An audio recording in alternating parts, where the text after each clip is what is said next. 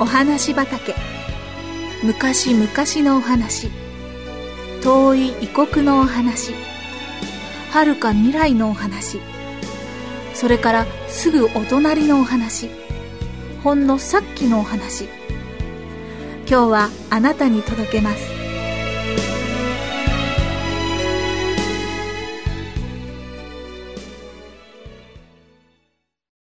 光った小石。ダビデ少年が野原で羊を飼っていた頃イスラエルの国とお隣のペリシテの国の間に戦争が始まりました。そしてダビデの3人の兄さんがイスラエル軍に加わって戦争に行きました。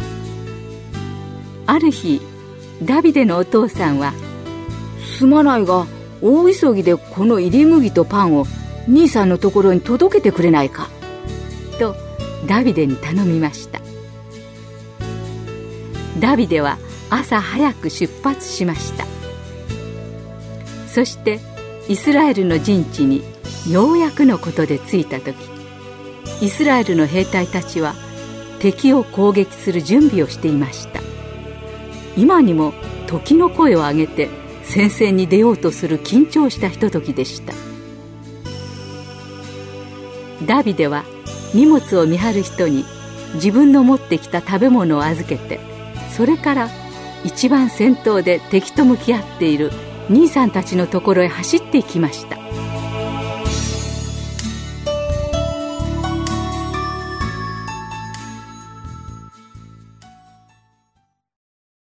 久しぶりに会った兄さんたちとちょっとお話をしていたちょうどその時です。ふと敵陣の方を見たダビデの目にのしのしとこちらの方に歩いてくる大男の姿が映りました。背の高さ3メートルもあろうかと思われる毛むくじゃらの大男です。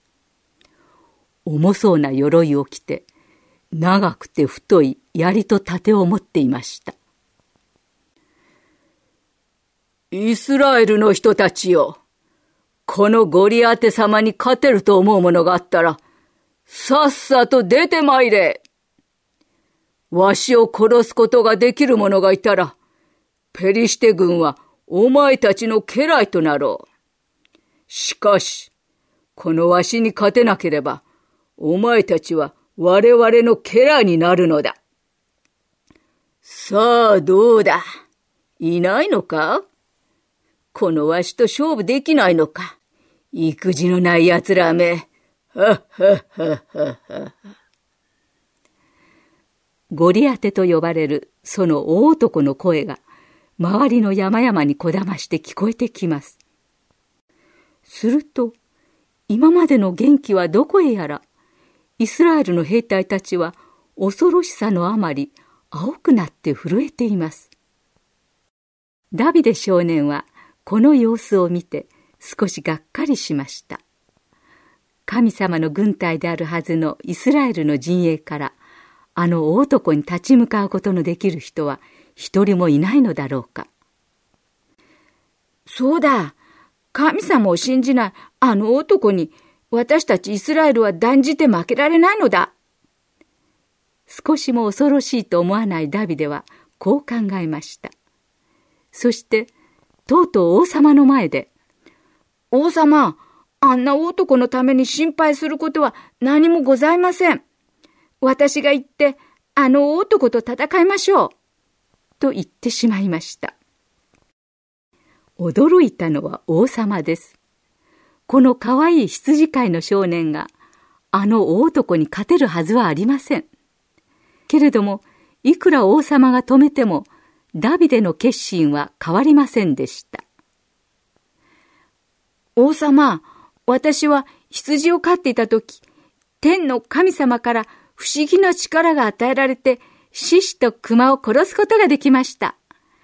このように獅子の爪、熊の爪から私を救い出してくださった神様が、今度もまた、あの男の手から私を救い出してくださるに違いありません。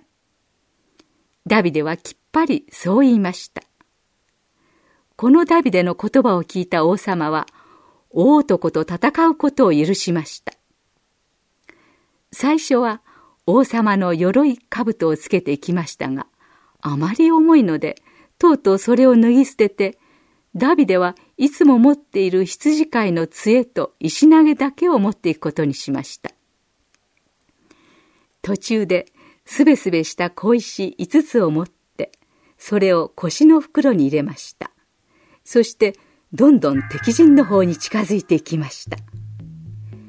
イスラエルの人たちは、一体どういうことになるのかと、固唾を飲んでこの光景を見守っていました。一方、ゴリアテは、キラッキラ光る鎧を着て、ダビデに向かって歩いてきました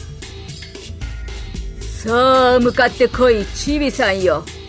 お前の肉を鳥と野の獣の餌食にしてくれよ。覚悟は良いか？と怒鳴りました。ダビデも負けていません。私のそばにいつも天の神様がついててくださるんだ。お前の首はもらったぞ。今日こそ神様が本当の神様であることがわかる日なのだ。と叫びました。ゴリアテはダビデの言葉を聞いて非常に腹を立て「うーむ何をこしゃくな」と怒鳴ってかぶっていた兜を後ろにずらすとダビデに向かって突進してきました。ダビデもゴリアテに向かって走ってきました。ダビデは走りながら袋から石を取り出すと石投げにかけて狙いを定めてヒューンと打ちました。なんという早業でしょう。小石は飛んでその大男の額に見事命中したのです。そして石はその額に突き入りました。うわ大男ゴリアテはこう叫んだかと思うとドーンとうつむきに地に倒れてしまいましたダビデはすぐに走り寄ってゴリアテの上に乗りその剣を取って鞘から抜き放しゴリアテの首をはねましたこれを見ていたペリシテの軍は雲の子を散らすように逃げ出してしまいました。